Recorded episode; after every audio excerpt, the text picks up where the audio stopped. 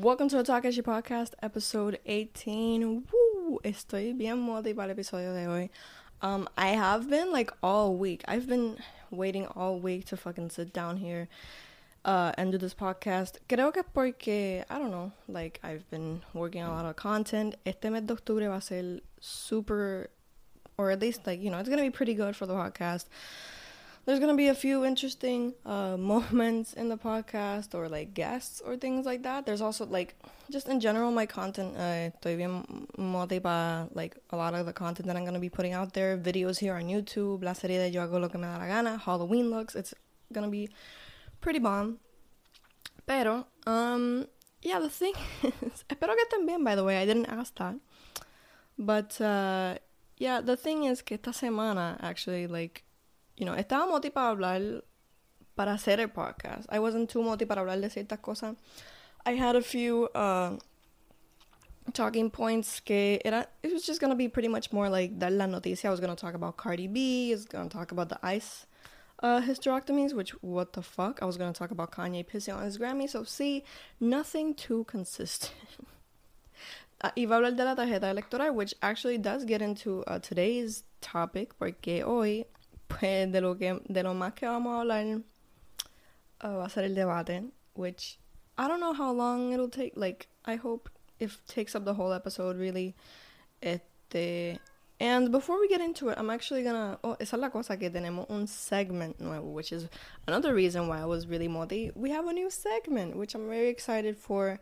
Este lo voy, lo voy a incorporar pretty much on like all platforms, you know, here, Instagram, Twitter, whatever, wherever you wanna uh, join in on this, pero so we have a new segment. You know, nada nuevo, like no nada like wow. It's not like oh my god, Gera has come up with something revolutionary. Though, like I th- I feel like every YouTuber, pretty much. Give me a sec. Um, has incorporated this in some way or another, ¿verdad?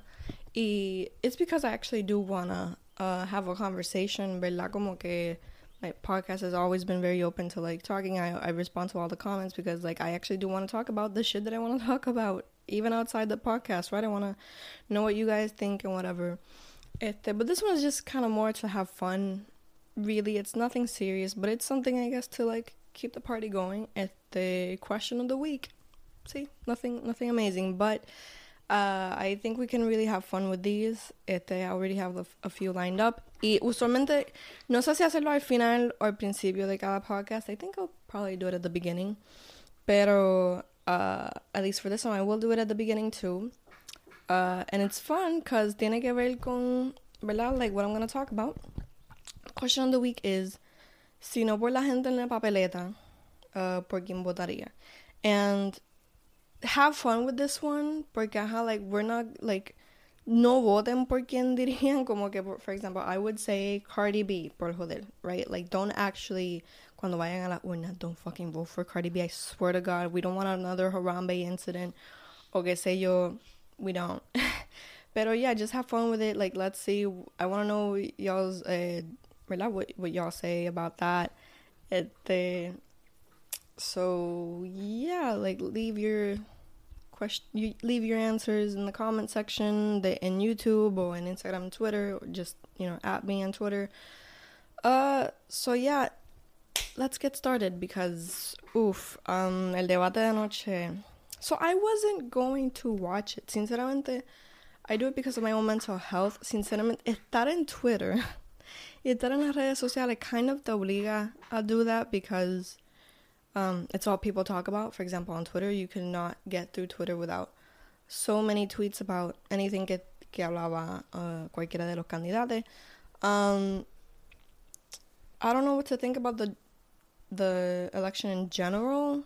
Siento que maybe bastante particular, but it's not like I don't know. I don't know what to think about it really.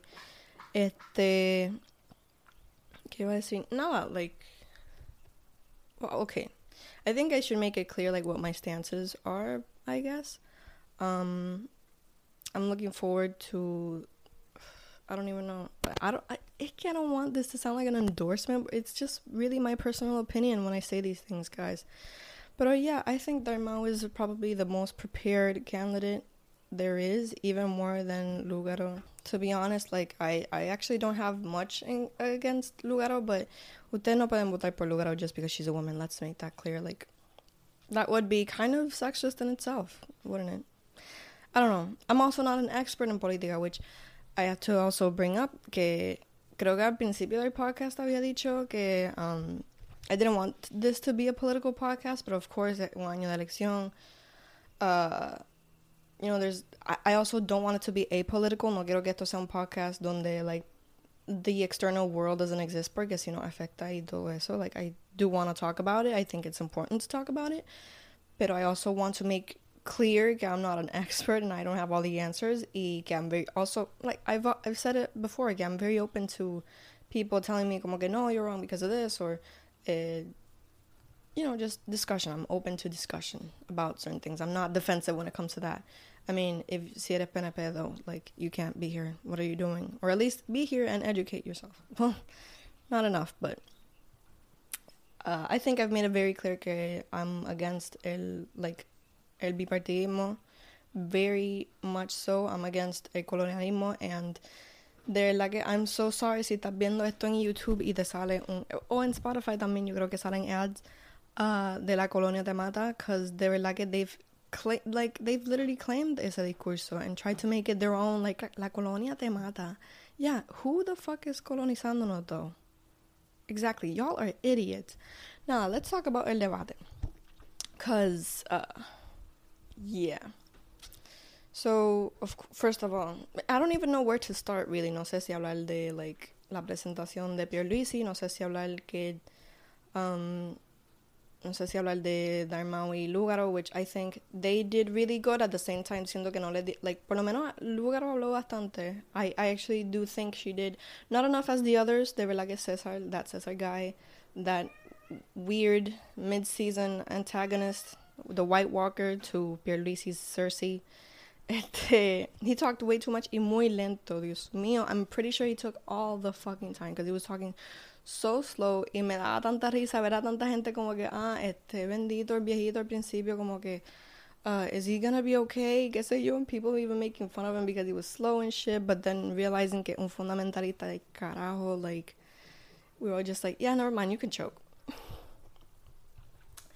I don't know what to talk about really when it comes to, I, don't know how to, like, where to begin really siento que, like, okay, sure, let's talk about Pierluisi. I think Pierluisi reeks of desper- desperation.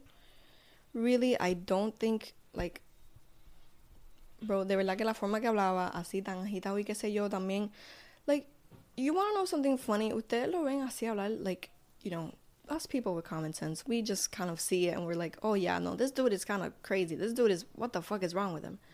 But there's people that agree with him and eat whatever he says up like it that's porque tú crees que hay tan un gran por ciento de um, gente que vota por él because they do eat that shit up and de verdad para mí he reeks a desperation break. he wanted to usurpar la gobernación last year like he really did I don't know how much he lasted he lasted like six days verdad en la fortaleza um and it shows that all he wants is like power like, like desperately like it's disgusting. He's so ugly. He's so ugly. Like, y lo digo no solamente físicamente, just as a person as well. You can just tell that he's like a loser. Like a big loser. But anyway, uh Daddy mom. Okay, I have like They're like if y'all saw my tweets yesterday, I'm so sorry from the bottom of my heart. I'm not sorry. Pero I was actually thinking of deleting them. Porque, uh-huh, like I saw a tweet today that was like, I don't like sexualizing anyone without their consent, which is true. I don't actually like to. Este, which is why, like, cuando tuiteó esa foto de cuando él era bien jovencito, I was like, I'm, re- I'm really trying to be professional here, sir. Pero wow, the man is attractive. Este, and it's like the non, you know, it's the, it's the fact that he's the only non-colonialist there, well, not the only one, but oh, it just it's it's you know what I mean. That's what makes him attractive. there.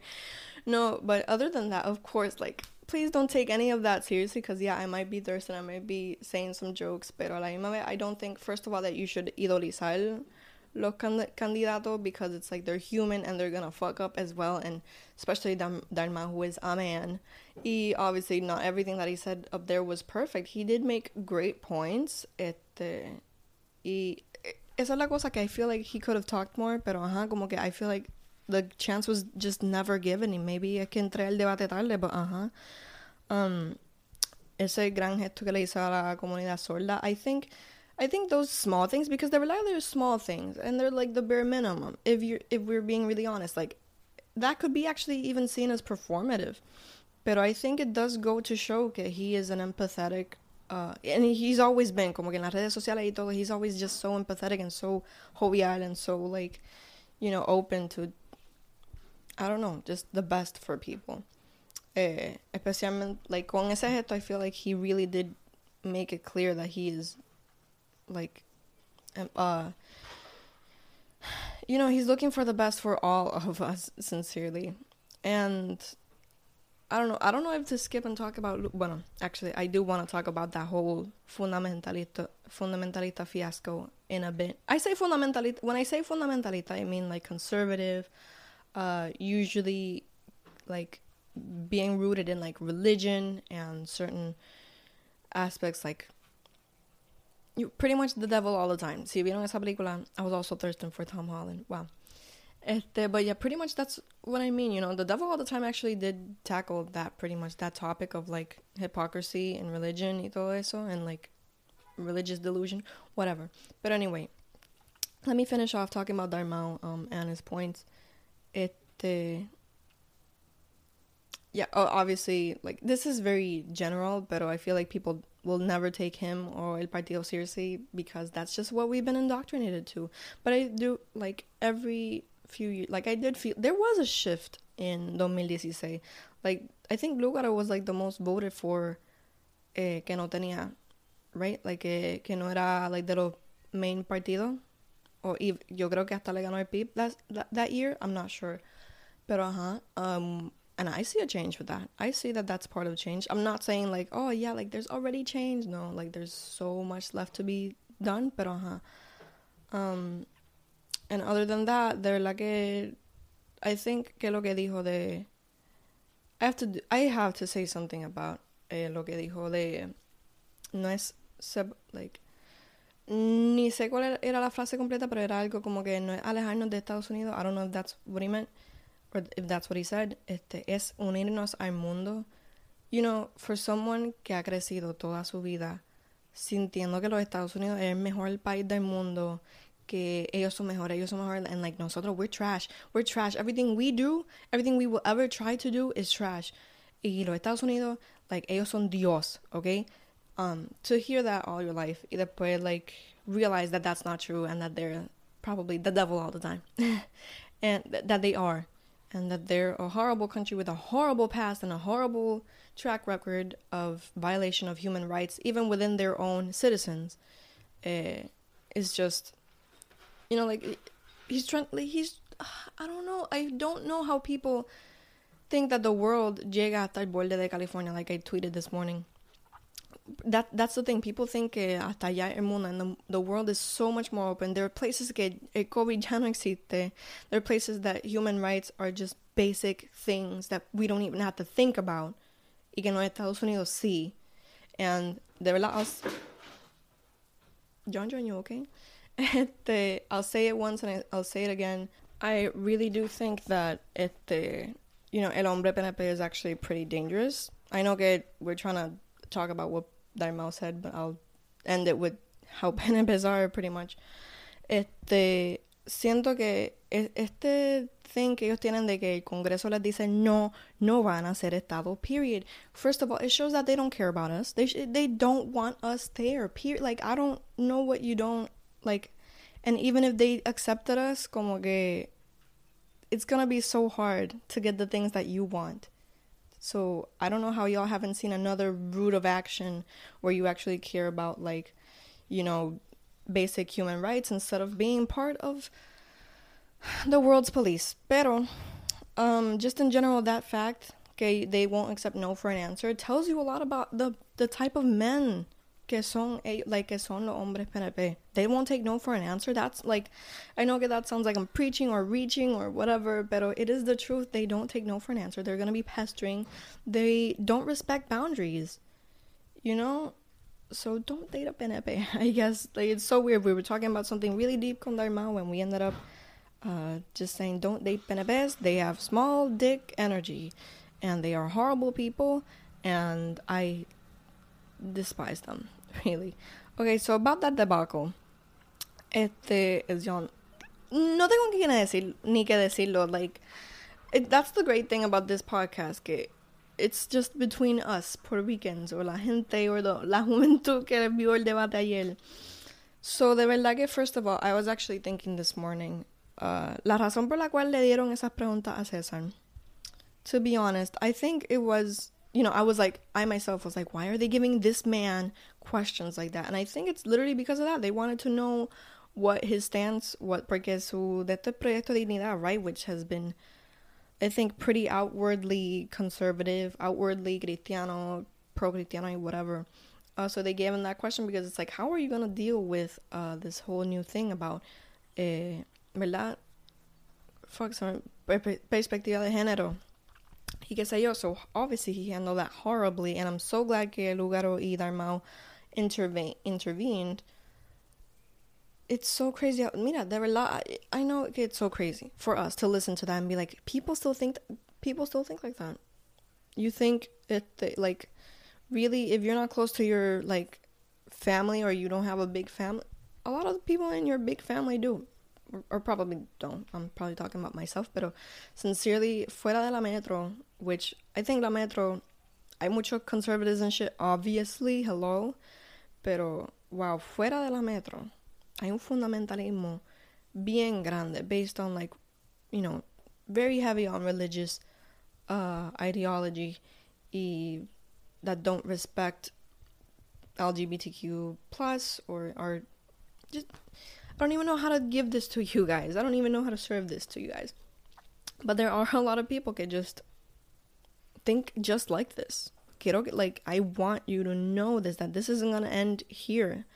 Y que él tiene, like, ¿verdad? Él tiene un partido bien grande que, like, are behind them and they're like, they, they think, they think just like him, right? I want y'all to know that. Porque honestly, everything Lugaro said and Dalmau said in that moment, it was great. Uh, Pero people are just gonna take it as bahui. That's not even a word. Pero people are just gonna take it like we're exaggerating. And honestly, like I had a viral treat yesterday. Viral viral treat. I had a viral, really like if you get over 500 retweets yesterday in a moment I don't even feel like that counts as viral. Porque. Pero um I I did have a tweet talking like diciendo como que que ella y que no sabe de lo que habla. Apparently Lugaro has been a woman like ha salido de una relación abusiva. And honestamente, just telling a woman that she doesn't know what she's talking about cuando tiene que ver con violencia de género es tan, and de verdad, es como todo el mundo dijo, como que did he all lives matter this shit? Como que la muerte, like, talking about like black on black crime. Bueno, he didn't talk about black on black crime. I was gonna say que he brought up ese discurso como que the same thing as like you know, women also kill women, men also kill men. How is that gendered violence? Shut the fuck up. En verdad que este tipo vive tan ale, ane, ah, always me trabo con esa palabra. Ane, eh, I'm not even gonna try. este, and really, es como dije, like he's like the White Walker. Let's say, because first of all, he's dead the dude was dead and ugly. Like, en verdad every, que, you know, next to Lugaro and Dalmau, God, they look so good compared to all these other people who, and you know, Joji was there too.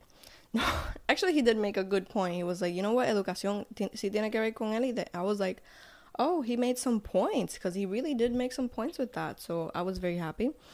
At the, with that point, at least that that was pretty good. Pero, um, you know, that dude is I'm I'm just gonna say he's literally the White Walker because he's like that one uh, villain that we've anticipated for years que siempre así like you know Christianity and well not Christianity but you know what I mean este that we must defeat now, and then we have to defeat the bigger villain, which apparently is Cersei, este, which is Pierluisi. Pierluisi. I'm I'm losing traction here, pero how is this gonna go? I don't know. They were like we're we're in election. Uh, ¿Cómo se dice eso? Election season.